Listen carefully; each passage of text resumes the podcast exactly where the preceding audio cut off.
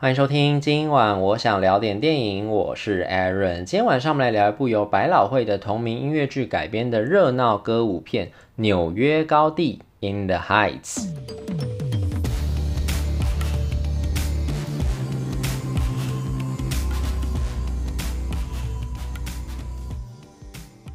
纽约高地这个片子其实最早最早应该在台湾戏院会上映，诶，就是我印象中那时候还有看到预告片，然后记得排的档期好像也是五六月的那个时候吧。可是后来就因为疫情爆发，然后戏院不是有短暂关门吗？后来恢复营业之后，好像因为档期的关系就排不上了，然后这个片子后来就没有上映。另一方面也是因为其实它在美国并不算是票房太好吧。这片子其实还蛮特别，它算是那种叫好不叫座的电影，就是它的影评分数还蛮高的。那时候大家如果有机会的话，可以去烂番茄上面看一下，它影评分数跟观众分数其实都还蛮高的，可是票房表现并没有算太好。有可能啦，我觉得有一个原因，可能是因为它那个时候是线上线下一起上映的。讲到这边插一个题外话，就大家知道，就是因为前去年到今年为止，不是有很多片子都是因为疫情的关系，所以就是同时会在线上跟线下放映嘛。可是后来有很多片商都已经讲了，就是因为可能戏院业者抗议的关系，然后再加上疫情开始有趋缓的迹象，所以其实有很多片商都已经说，就是明年开始他们的片子都不会线上线下同时放映了，还是会留有一个那个就是从线线就是戏院。实体放映之后到线上中间还是有一段时间，不会让那个线上串流的这个影响直接冲击到戏院业者的生意，这样子有这样一件事情啦。不过像这个纽约高地这个片子，当时就是线上线下同时放映的，就是线下是华纳影业在发行嘛，然后他们就跟 HBO Max 合作，所以那个时候在 HBO Max 上面也可以直接看到。台湾这边是后来就是等到这个片子确定没有上院线之后，好像片商才把它丢到串流上面，然后是跟 HBO Go 合作的。只不过那个时候他。丢的时候呢，HBO Go 上面你要看的话，不是说你平常订阅用户就可以直接看到这个片子，你要另外再付一个月租费，就单片租借的方式去看这个片子。像我那时候也是想说，本来啊那个时候他上那个串流的时候，我想说，哎，那个时候没有在戏院看到，没机会看到，但是听说口碑还不错。然后我有朋友是在美国那边，他看了之后，他就跟我说，哎，他觉得很好看呢。我想说，哎，真的吗？那这样我来看一下好了。可是后来看到那个单片租借价格之后，觉得嗯，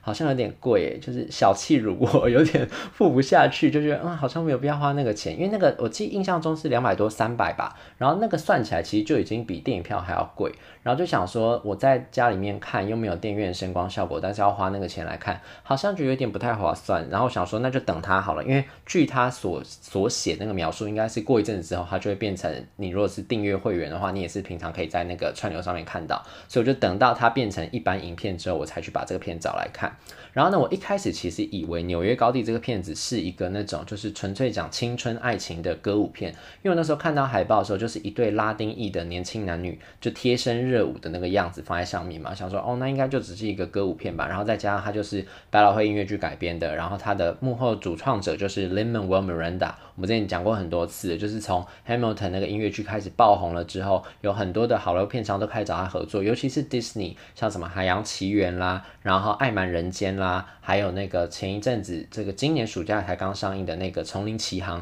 等等等等，都是后来找 Lin-Manuel Miranda 帮忙写音乐之后，给了这他们的这些老片，或者是给了他们传统这种呃动画片，或者是真人结合动画电影一些新的一些生命力在里面。所以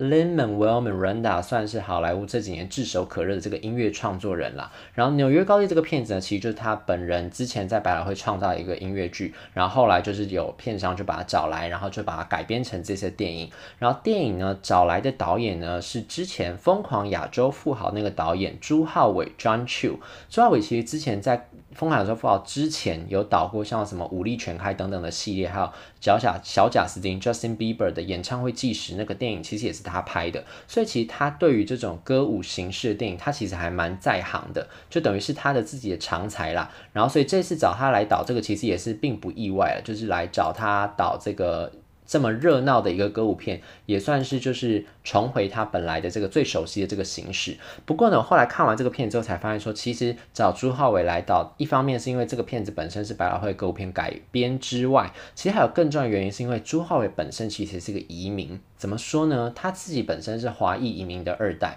他自己在加州出生，可他爸爸是来自中国大陆，他妈妈是来自台湾，所以他自己是移民二代。然后这个片子为什么跟移民有关？原来纽约高地这个片子。除了在热闹欢快的歌舞之下，他在讲的其实是关于纽约高地这个地方所发生的移民故事。刚才不是说男女主角是一对拉丁裔的年轻男女吗？他们其实有人有些人是第一代的拉丁裔移民，有些人是第二代的拉丁移民，有些人甚至是五代之前的祖上就已经来到纽约高地这个地方了。纽约高地是在纽约的一个。就是纽约的一个高地，它在曼哈顿岛的北边，它其实本来叫做华盛顿高地，只是因为这个片子把它取叫纽约高地，它是叫华盛顿高地啦。它在曼哈顿岛北边的一个地方，然后这个高地里面呢，它其实是有很多的这个拉丁裔的这个社群，有非常古老的拉丁裔社区在这个里面，里面住了很多拉丁裔的移民，有些是从多米尼加来的，有些是从古巴来的，有些是墨西哥来的，甚至其他中南美洲地方来的。然后他们来到这个地方呢，等于老中青三代，或者是好几代之前就已经来到这个地方，拉丁移民共同在这个地方生存，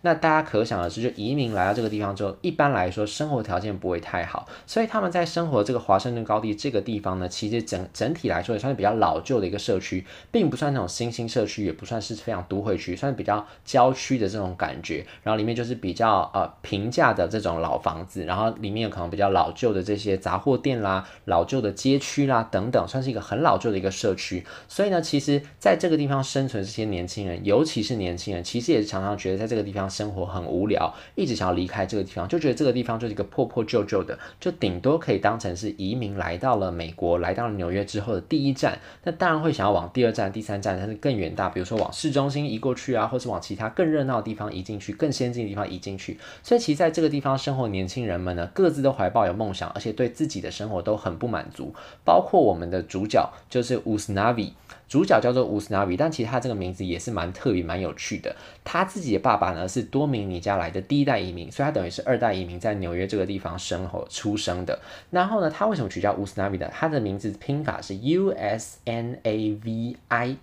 那个时候为什么取到这个名字呢？这个名字大家应该很少见，其实我也是第一次从这片子里面才听到。原来呢，电影里面就有解释为什么他要叫乌斯纳比。原来就是他爸爸那个时候来到了纽约之后，他爸爸坐船来，所以那时候一下船之后在港边站着的时候，就看到那边有很多船，然后在这个大城市就看到一个是先进的一个纽约市，就觉得说哇，这个地方真是充满了希望，他一定要在这个地方落地生根，好好的打拼一番，实现自己的美国梦。结果呢，那时候就看到一个船就开过来，原来是美国海军的船，U.S. Navy。U S N A V Y 的那个船就开过来，所以那时候爸爸因为不懂英文，他只懂西班牙文，他也不懂是什么意思，所以那时候看了之后就想说，哦，那这个就是我看到这个象征，我就把我名字取叫 Usnavi，他就把它改名字叫做 U S N A V I，就叫 Usnavi。所以其他的你翻译成中文，它其实就叫做，比如说我们叫什么王海军好了，或者是就是比如说你是华人移民，然后你到了纽约这个地方，你爸爸就是想怀抱着美国梦，就把你取叫做呃。王海啊、呃，王纽约，或者是到了加州，把你叫做陈加州之类，就是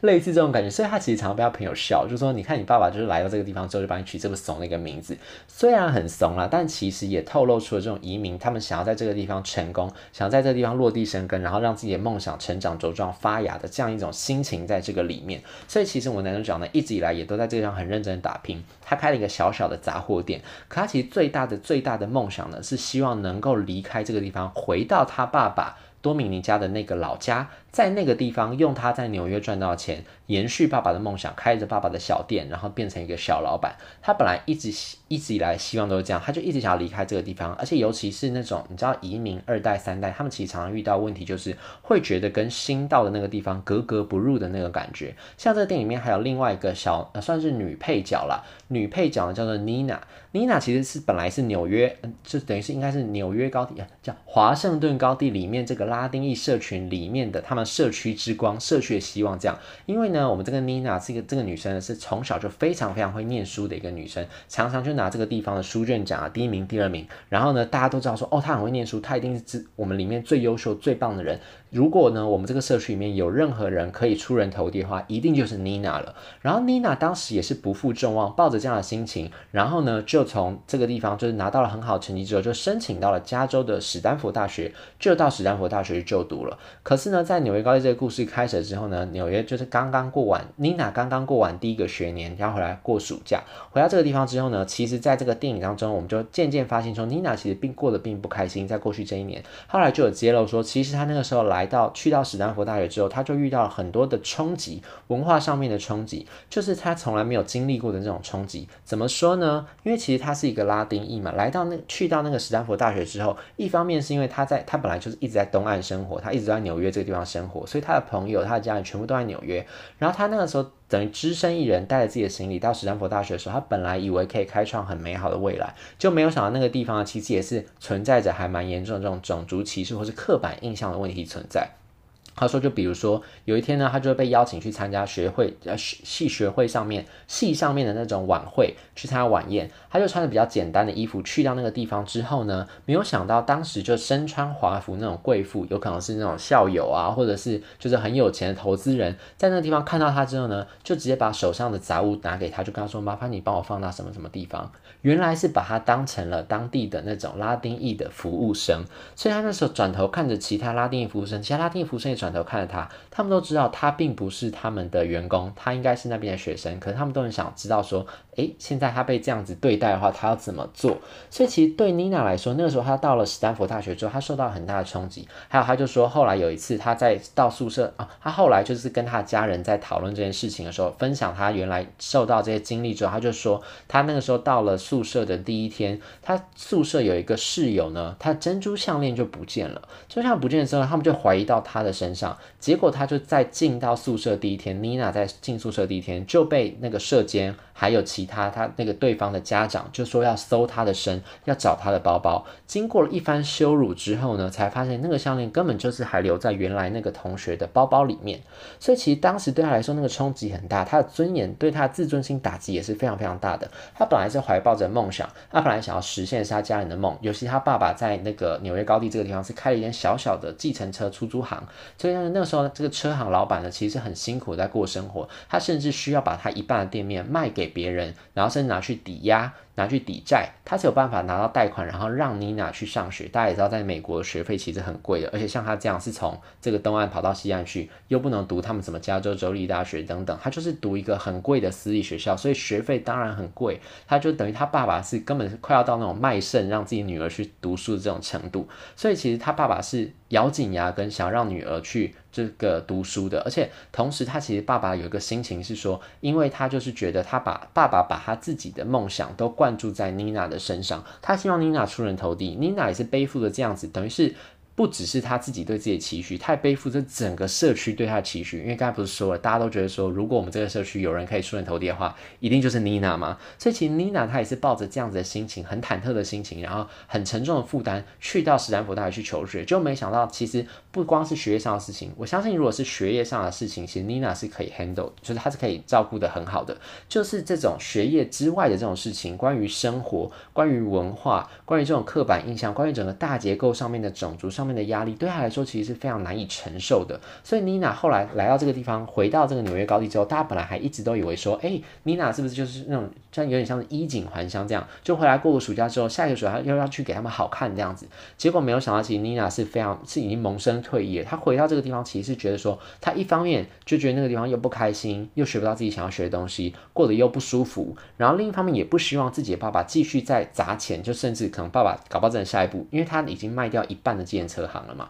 所以搞不好他要再卖掉另外一半建设行，才可以让妮娜去读完第二个学年，这还只是大二哦。就他读完大二之后，大三、大四要怎么办？他就想到这个漫漫长路这样想下去，他就觉得说不行，不能再让自己的家人，就是自己的爸爸这么辛苦，然后他也不想要在那个地方受到那样子的羞辱，所以来到这个地方。可是呢，他的爸爸怎么可能这么轻易就让他就是逃过一劫呢？就是他爸爸其实当然是很心疼女儿遇到这样的遭遇，可是其实他爸爸更多的是希望女儿可以完成学业，因为他真的希望女儿可以透过。读到一个好的大学，拿到一个好的文凭，然后有更好的生活。其实所有天下家长，我相信啊，正常的家长应该都是这样，就是希望自己的小孩接受到最好的教育，但可能有时候会用错方法，有时候会用错这个呃，专注在错误的地方，反而忘记了小孩子自己切身的这个感受，然后让他们感受到压力。所以这个片里面其实有讲到这样的情况。然后同时呢，我们的主角乌斯纳比呢，他其实自己也是经历了很多，就是关于在这个社群里面追寻认同这种感觉。一方面他他又是心系自己爸爸在多米尼加的老家，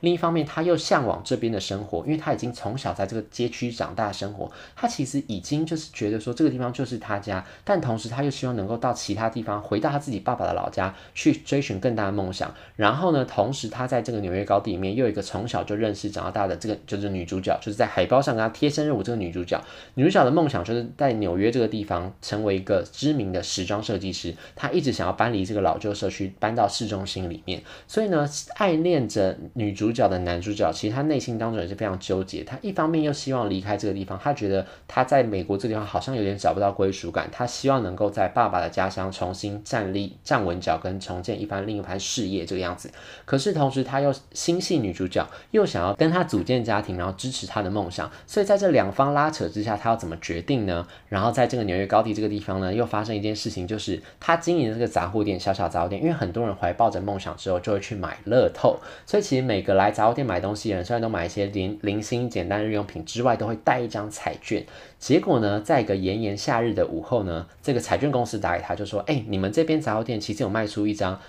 中了九万多美金的奖券，九万多美金多少？两两两百多万，将近三百万台币吧。就说你们有有人中了这么多奖金的这个彩券卖出去了，所以那个时候呢，整个镇上就突然活络了起来，因为大家都有在买彩券，大家平常生活都很苦，就是靠着彩券想说能不能有一天靠这个奖金翻身。所以呢，其实就大家就开始。得到这个想说有这个彩券之后，大家就开始做梦了起来，就想说到底是谁拿到这张彩券，然后如果拿到彩券会做什么梦，然后在这样子的这个互动过程当中，就揭露了大家在美国这块土地上面追寻自己的梦想，追寻自己的认同，想要找到自己家乡归属感的那样子一个故事，在这个电影里面，所以在欢快的这个歌舞之下呢，它其实讲述的是关于这个移民生活、移民家庭的笑声与泪水。如果呢，这个我相信如果有在国外生活经验，然后你曾经到过一个地方，然后你觉得格格不入，然后想要积极的融入这个地方的这样子一种经验的话，在看这个片子呢，你可能也会得到很多很多的感触。就是在热闹的这个歌舞声之下呢，其实也能感受到暖暖的人情味。